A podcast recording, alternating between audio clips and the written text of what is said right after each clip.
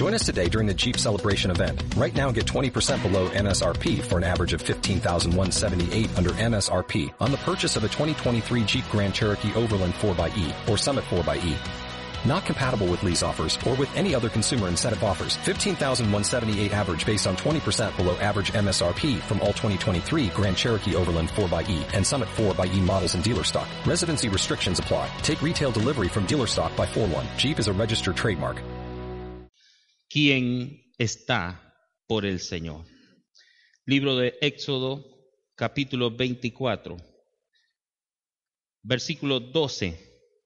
Entonces el Señor dijo a Moisés, sube a mí al monte y espera allá, y te daré tablas de piedra y la ley y mandamientos que he escrito para enseñarles. Nosotros vemos aquí que de alguna manera empieza Dios a mostrarle a su pueblo su intención de enseñarles. Amén. Dios es un padre educador.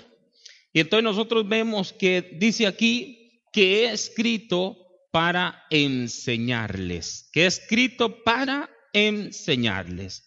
Dios invita a Moisés y le dice, ven a mí, sube al monte, sube al monte y espera allá.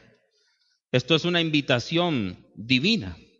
Y ustedes saben que las invitaciones divinas no se deben despreciar, porque siempre hay algo bueno. Cuando Dios llama a alguien, hay algo bueno que Dios tiene para ese alguien. Y si ese alguien desprecia la invitación de Dios, el precio del desprecio es muy caro. ¿Me escuchó? el precio del desprecio es muy caro. Entonces Dios invita a Moisés y Moisés atentamente recibe esta invitación. Y leamos por favor un poquito más, versículo 13 al 18. Dice así, y se levantó Moisés con Josué, su servidor Nunca olvidaré un, mensaje o una frase que nos decía el pastor Marquitos acerca de Josué. Josué era un muchacho joven y Moisés era ya adulto, anciano. Y como un joven con un anciano, este joven necesitó aprender a caminar al paso de Moisés. Probablemente o así es, el joven tiene más energía, más fuerza, está más joven. Y tuvo que aprender. Y dice aquí, se levantó Moisés con Josué, su servidor.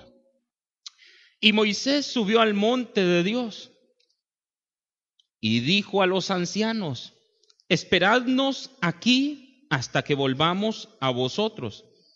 Y he aquí Aarón y Ur estaban, están con vosotros.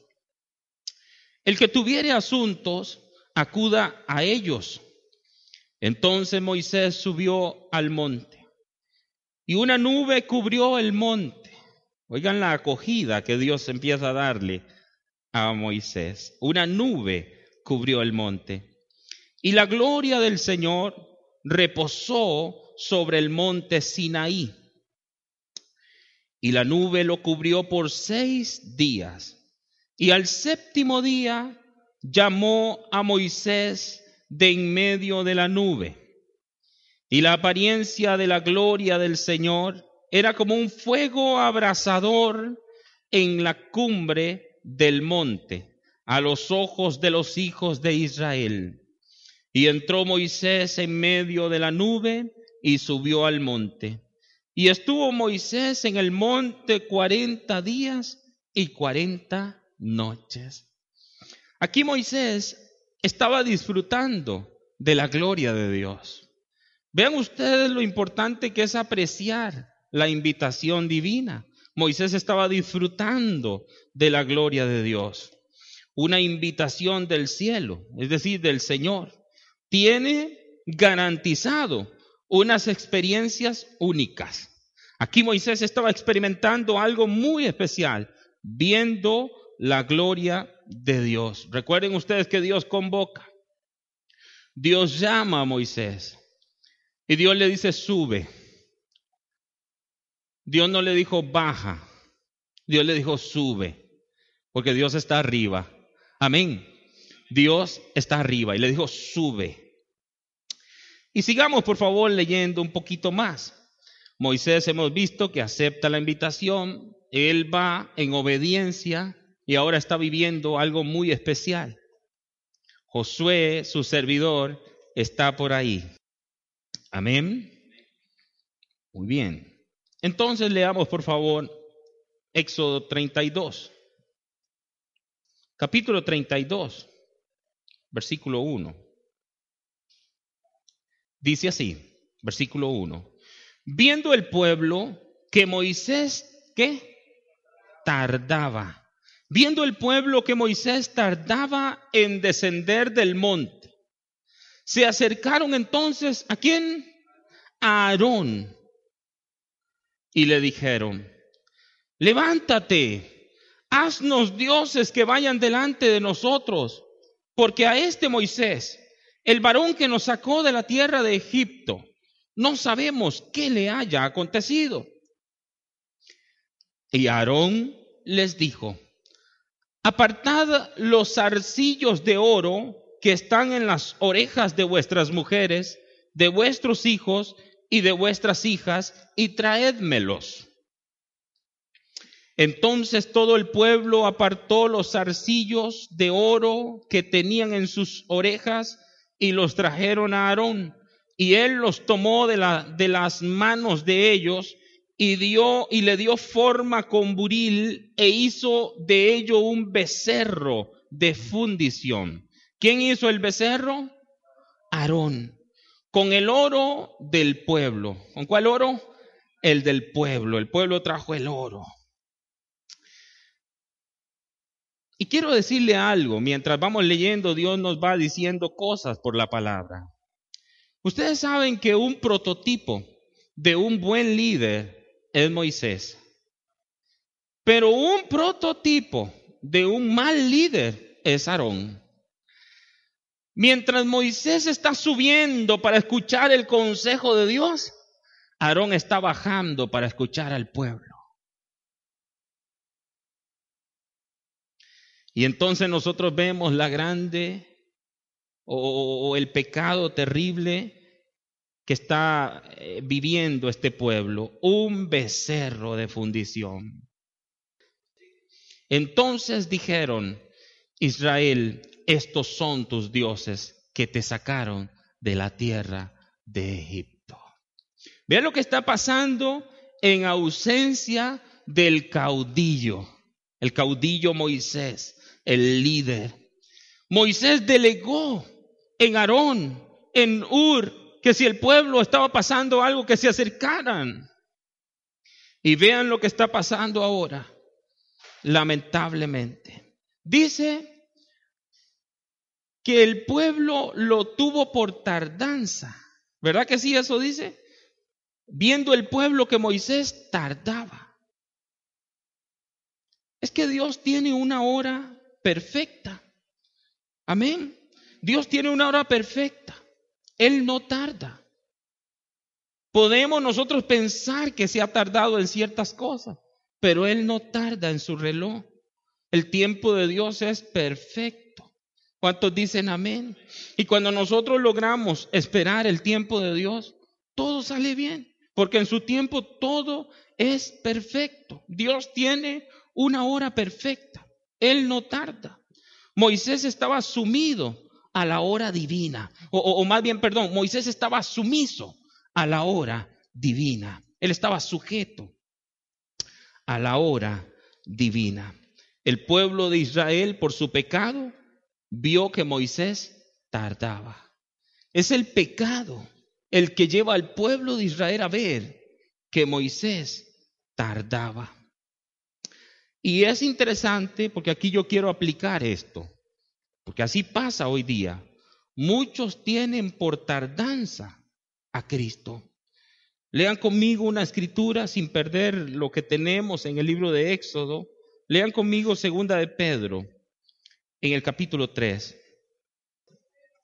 Versículo 8 dice, mas, oh amados, no ignoréis esto, que para con el Señor un día es como mil años y mil años como un día. Vean el reloj de Dios. Vean cómo maneja Dios los tiempos. Para Él, un día es como, como, dice, como mil años. Y mil años como un día. Y dice, el Señor, ¿qué dice?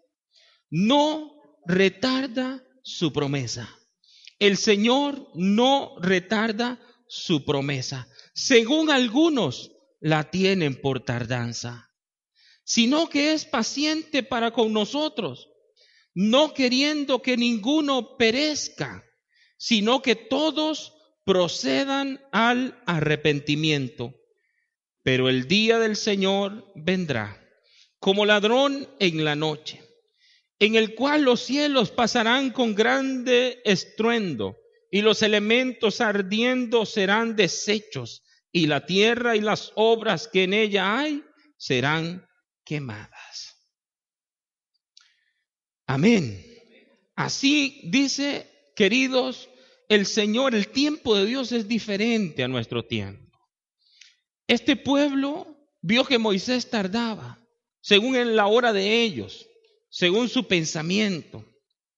Este pueblo debió esperar, debió ser paciente, entender que en Dios todo tiene su tiempo, que Moisés, su caudillo, su líder, estaba escuchando a Dios, estaba recibiendo la ley, los mandamientos, la enseñanza para más tarde impartírsela a ellos. Así pasa hoy día también. La gente se desespera. Amén. La gente se desespera. Qué terrible, queridos. Y entonces, en esta desesperación, en este pensar del pueblo de Israel, vemos que buscan a Aarón y le dice, levántate, haznos dioses. Queremos ver, haznos una imagen de fundición. Queremos ver un Dios, queremos postrarnos ante Él. Ellos querían ver. Bienaventurados los que sin ver creen. Amén.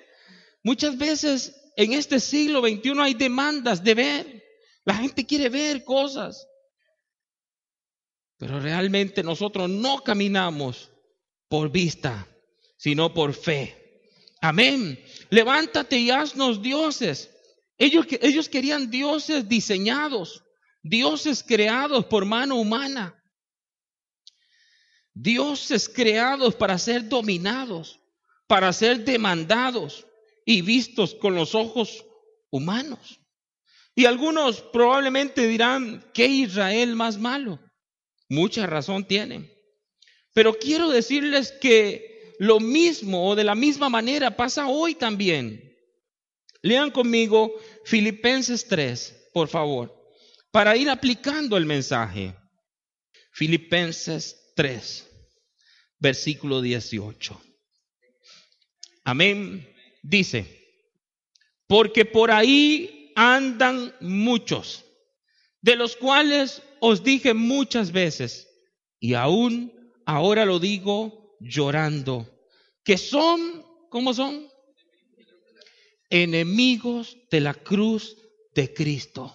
Y dice, el fin de los cuales será perdición. ¿Por qué?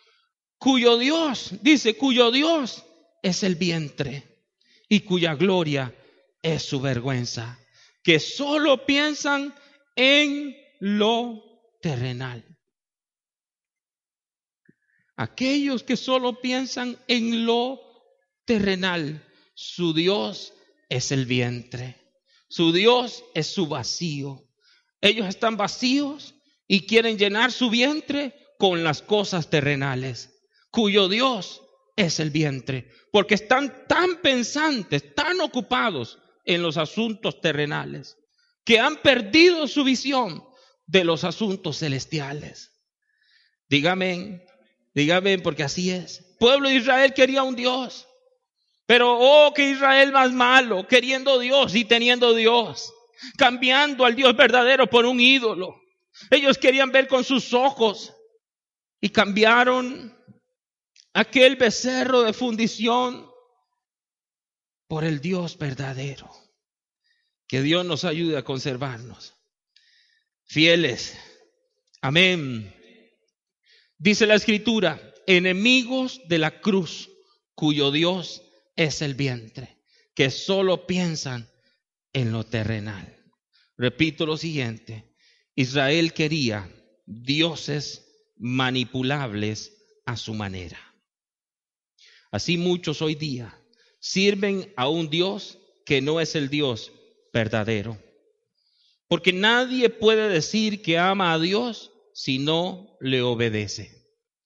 Nadie puede decir que ama a Dios si no le obedece. En la medida que obedecemos, en esa medida expresamos al cielo que le amamos, expresamos a Dios que le amamos. Y recuerden ustedes que nosotros no podemos amar a Dios y amar a otro Diosito aquí en la tierra. Así quería Israel, al Dios de los cielos y, y a un becerrito ahí, un becerro de oro. No, Dios es un Dios celoso. Amén. Dios es un Dios celoso y Él no comparte su gloria con nadie. Dios es un Dios celoso. Dios quiere todo o nada. O le damos todo o nada. Yo, ustedes saben que soy fiel predicador en el sentido de que a Dios lo mejor y si no, nada. Dios creo yo con todo mi corazón que merece lo mejor. Amén. Muy bien. Quiero que veamos algo porque no, no, no lo vamos a dejar pasar. ¿Cuántos de ustedes saben que Dios bendice? Amén. Diga con confianza. Yo creo con todo mi corazón que Dios bendice. Y creo que donde estoy es por la gracia de Dios. Simple y sencillamente por la gracia de Dios. Dios bendice. Ahora, ¿cómo administramos nosotros la bendición de Dios? Porque Dios bendice. Ejemplo, alguien le pide a Dios un algo y Dios se lo da. ¿Qué hace ese, ese alguien con ese algo? ¿Cómo lo administra? Eh, un carro, un trabajo, un hijo, una hija. ¿Cómo lo administra? Porque si Dios nos da algo y ese algo nos separa de Dios, ¿qué pasó? ¿Qué pasó ahí? Yo quiero que ustedes vean conmigo algo muy importante en el libro de Éxodo también, en el capítulo 12, verso 35. ¿Lo tiene?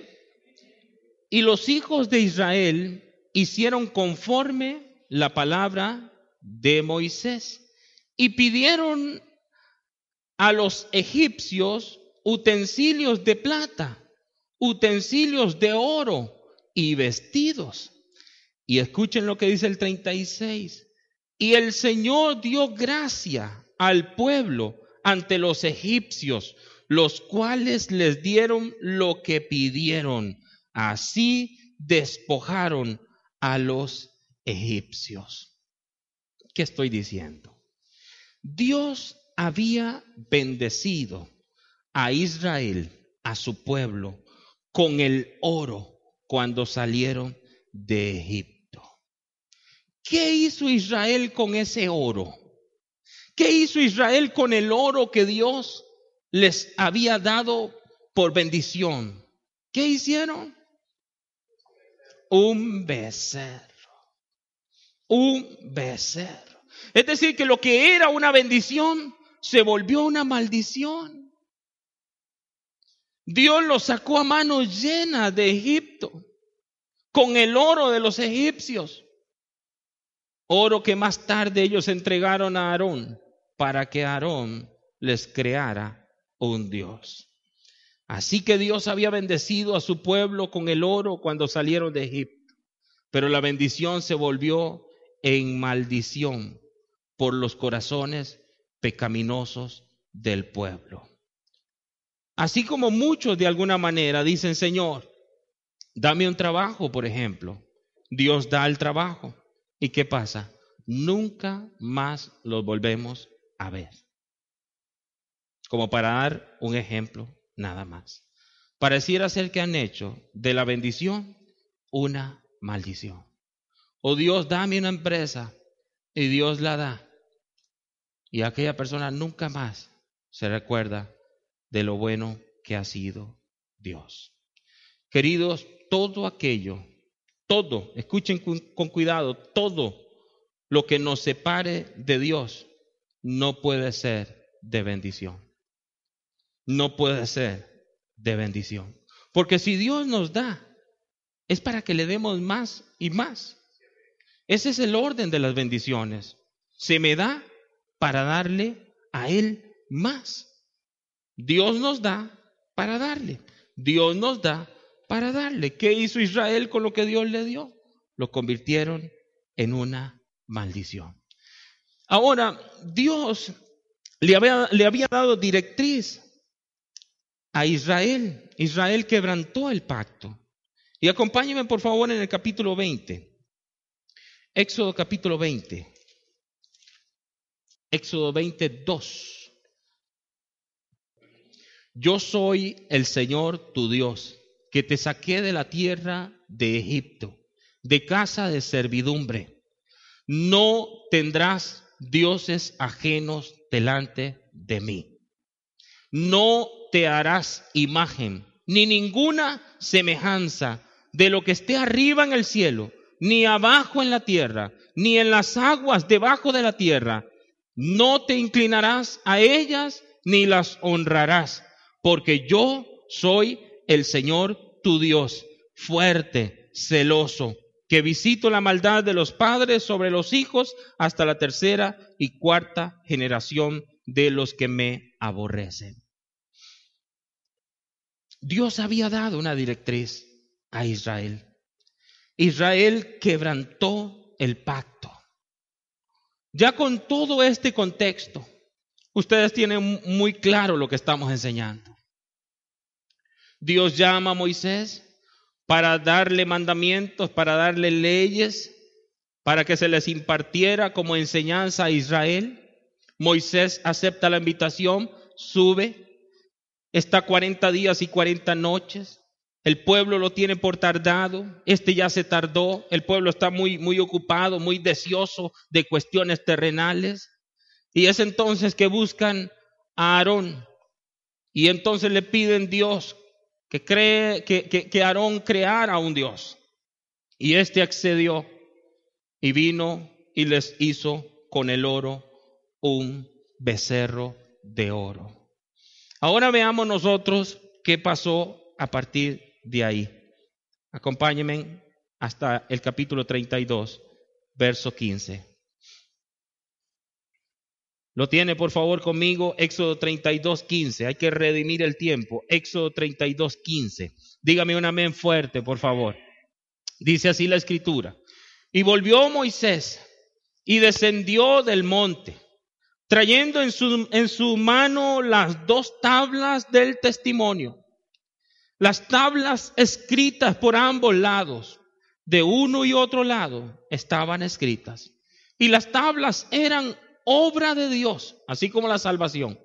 Obra de Dios, dice. Y las tablas eran obra de Dios.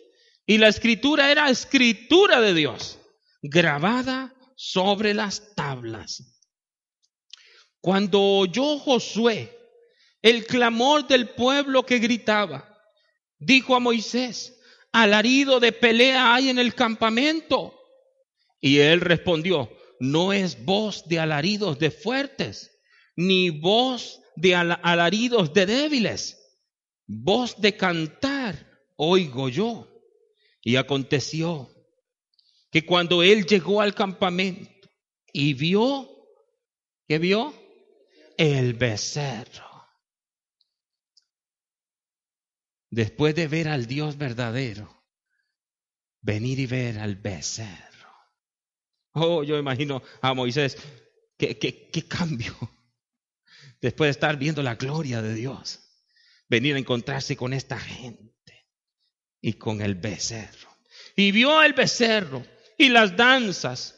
Entonces dice la escritura, ardió la ira de Moisés y arrojó las tablas de sus manos y las quebró al pie del monte y tomó el becerro que había hecho y lo quemó en el fuego y lo molió hasta reducirlo a polvo que esparció sobre las aguas y lo dio a beber a los hijos de Israel. Y dijo Moisés a Aarón, ¿qué te ha hecho este pueblo que has traído sobre él tan gran pecado? Oh Dios mío, si entendiéramos los líderes el pecado en el cual podemos llevar al pueblo, que el pueblo cometa. Oh, que Dios nos ayude. ¿Qué te ha hecho este pueblo que has traído sobre él tan gran pecado? Y respondió Aarón, no se enoje mi Señor, tú conoces al pueblo que es inclinado al mal, porque me dijeron, haznos dioses que vayan delante de nosotros. Porque a este Moisés, el varón que nos sacó de la tierra de Egipto, no sabemos qué le haya acontecido. Y yo le respondí, ¿quién tiene oro? Apartadlo. Y me lo dieron, atención esto, y me lo dieron y lo eché en el fuego y ¡pum! salió este becerro. Y viendo Moisés que el pueblo estaba desenfrenado, porque Aarón, ahí está el asunto, porque Aarón lo había permitido, ¿verdad? Porque Aarón lo había permitido para vergüenza entre sus enemigos. Se puso Moisés a la puerta del campamento y dijo, ¿quién está por el Señor? Júntese conmigo. ¿Quién está por el Señor? Júntese conmigo. En otras palabras, estaba diciendo Moisés, si hay alguno de ustedes que quieren seguir idolatrando ese becerro, que ahora está molido y que tendrán que beberlo, si hay alguno de ustedes que no está con el Dios verdadero, es mejor que se vaya. Y los que estén con Dios, que estén conmigo. ¿Quién está por el Señor? Júntese conmigo. Y se juntaron con él todos los hijos de Leví. Todos los adoradores se juntaron con él. Hoy, mis hermanos, el Espíritu Santo nos pregunta, ¿quién está por el Señor? ¿Cuántos dirán hoy en su corazón, amén? ¿Hemos de servir a Dios o hemos de servir a nuestro vientre? Hoy en día allá afuera y por doquier hay mucho consejo errado. El mundo está lleno de consejos. Y hay consejos que pareciera, pero que no son. Pero Dios es un Dios de orden. Y Dios por eso levantó a Moisés. Y Dios le, le, le, legó una autoridad, lo encomendó y puso su palabra en su boca. Y el consejo de Moisés era el consejo de Dios. Tuvo que confrontar al pueblo. El pueblo busca a los arones, aquellos que puedan simple y sencillamente acceder a los deseos del pueblo. Pero Dios no está tan interesado en llenar nuestro vientre. Dios es eterno y su pensamiento trasciende lo terrenal. Dios piensa en lo eterno. Por eso es que en Jesús, la, la invitación más especial de Dios se llama Jesús. En Jesús, Dios nos garantiza el cielo. En Jesús, Dios nos garantiza el cielo. Yo quisiera subir al monte para nunca más bajar. Porque sé que allá arriba está el Dios verdadero, pero aquí abajo hay muchos becerros. Que un día Cristo nos levante y nos lleve para estar con Él eternamente. Amén. Amén. Cuidémonos mucho, mis hermanos. La Biblia llama a estos días días peligrosos. Asegurémonos de ir por el camino correcto. Estamos con el Señor. Enos aquí fuertemente para servirle a Él. No pierda la razón por la cual estamos aquí. En esta tierra hemos de ver la gloria de Dios, sí, sí veremos la gloria de Dios en esta tierra. Pero queridos hermanos, todo aquí es temporal. Y lo que está viniendo de Dios es eterno. No nos desviemos ni a diestra ni a siniestra. Vamos puestos los ojos en el autor y consumador de la fe. ¿Estamos por Él aquí? Amén. Por Él estamos aquí y por Él seguimos adelante. ¿Cuál es el motivo por el cual nosotros estamos aquí? Nuestro Señor. Hoy hemos aprendido que el tiempo de Dios es perfecto. Descansemos en eso, en el hecho de que Dios tiene todo completamente decretado, ordenadito. Lo que Dios tiene para nosotros llegará en el momento oportuno. Llámese como se llame la bendición. Con el hecho de tener a Cristo es tenerlo todo. Tener a Cristo es tener el reino. Tener a Cristo es tener el acceso de todo el bien que hay en Dios. No pensemos más en asuntos terrenales. Es suficiente, queridos hermanos, con proyectarnos hacia arriba. Proyectarnos hacia arriba. Sé que estoy aquí, tengo que trabajar, tengo que ser excelente, tengo que ser diligente, pero sé que yo no soy de aquí. Sé que soy ciudadano del cielo. Aquí por ahora soy embajador del reino. Somos embajadores del Dios Todopoderoso. ¿Qué confianza nos ha brindado el Señor? Que seamos llamados embajadores, que podamos decir nosotros, así dice el Señor. Cuando uno tiene mucha palabra, uno tiene autoridad para decir, así dice el Señor. Así dice el Señor. Yo puedo hoy decir, así dice el Señor. Busquemos primero el reino y su justicia y todo lo demás vendrá por añadidura. ¿Quién no podrá decir amén a ese dicho de Dios? Eso es lo que Dios dice, queridos hermanos. Proyectémonos, Dios cuida de nosotros. Dios cuida de nosotros, de los nuestros y de lo que Él tiene para nosotros. Dios cuida, en Él está seguro. Termino diciéndoles una vez más, ¿quién está por el Señor? Yo creo con todo mi corazón que aquí estamos por Él, como hablábamos en estos días. Él nos suministra fuerzas. Hay momentos que sentimos que hasta aquí llegamos, que ya no podemos más, pero Dios viene y da unas nuevas fuerzas y nos alienta, nos da vigor y dice, vamos, todavía queda mucho camino por recorrer. Amén.